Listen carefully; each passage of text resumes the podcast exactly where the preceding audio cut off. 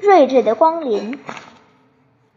夜阑人静，睿智来到了我的床前，他像慈母般的瞧着我，抹去我的泪水，说道：“我听到了你心灵的呼喊，来到这里，将你安慰。你可以在我面前敞开你的心扉，我会让光明充满你的心田。”有什么疑问，你尽管提出，我可以为你指出真理的之路。于是我说：“睿智，告诉我我是谁？怎么会来到这可怕的地方？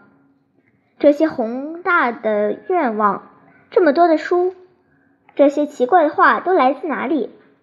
怎么会有这些像……”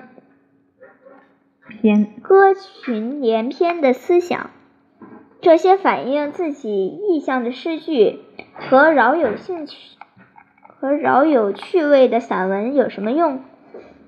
这些拥抱着我的灵魂、叩击着我的心、令人悲伤又令人欢喜的作品，会有怎样的命运？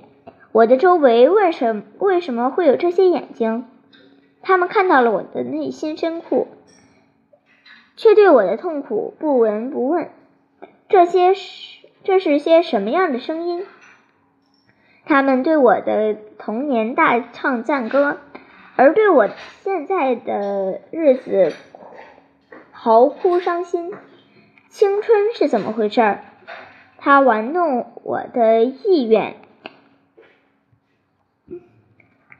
蔑视我的情感，忘却昨日的功业，迷恋于现当前的琐事，却又埋怨明天来的太慢。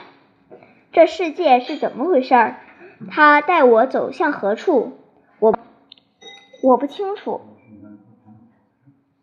为什么他懂我一到被人欺侮？为什么大地张开嘴巴？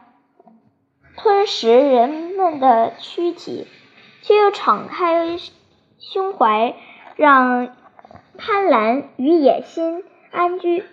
为什么人们明知道明知前面有悬崖，也要前去追求幸福？即使死神拍他的额头，还要追求生活的亲吻？为什么愿意花花上懊悔？毁一世的代价，买得一分钟的快乐。为什么理想在欢呼唤，他却沉睡不醒？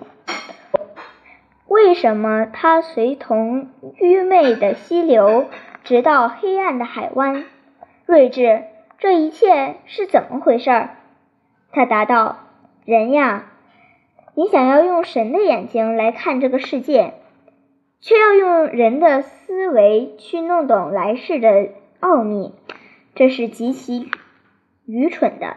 你到野外会发现，蜜蜂在花朵花丛中飞来飞去，而老鹰直向猎物扑去。你到邻居家去，会看到婴孩对光，婴孩对光线感到惊奇，而。母亲却忙着家务事。你要像那蜜蜂一样，别去管老鹰的事情，而浪费大好春光。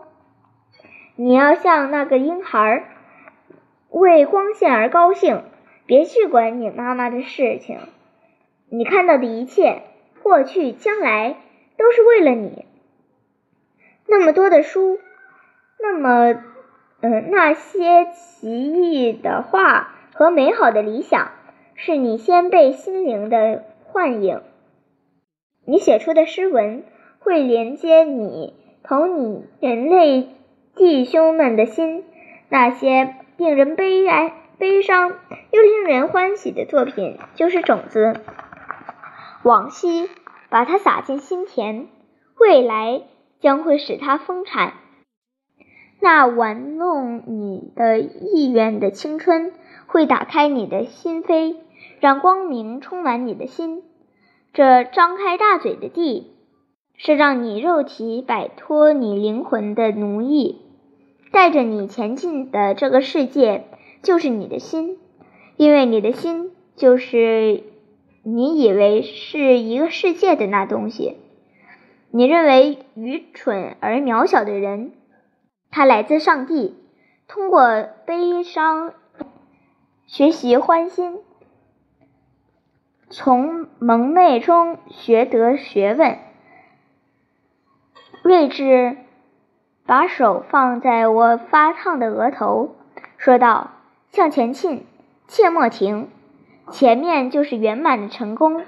前进吧，别怕路上多荆棘，因为它使之流出的只是腐败的血液。”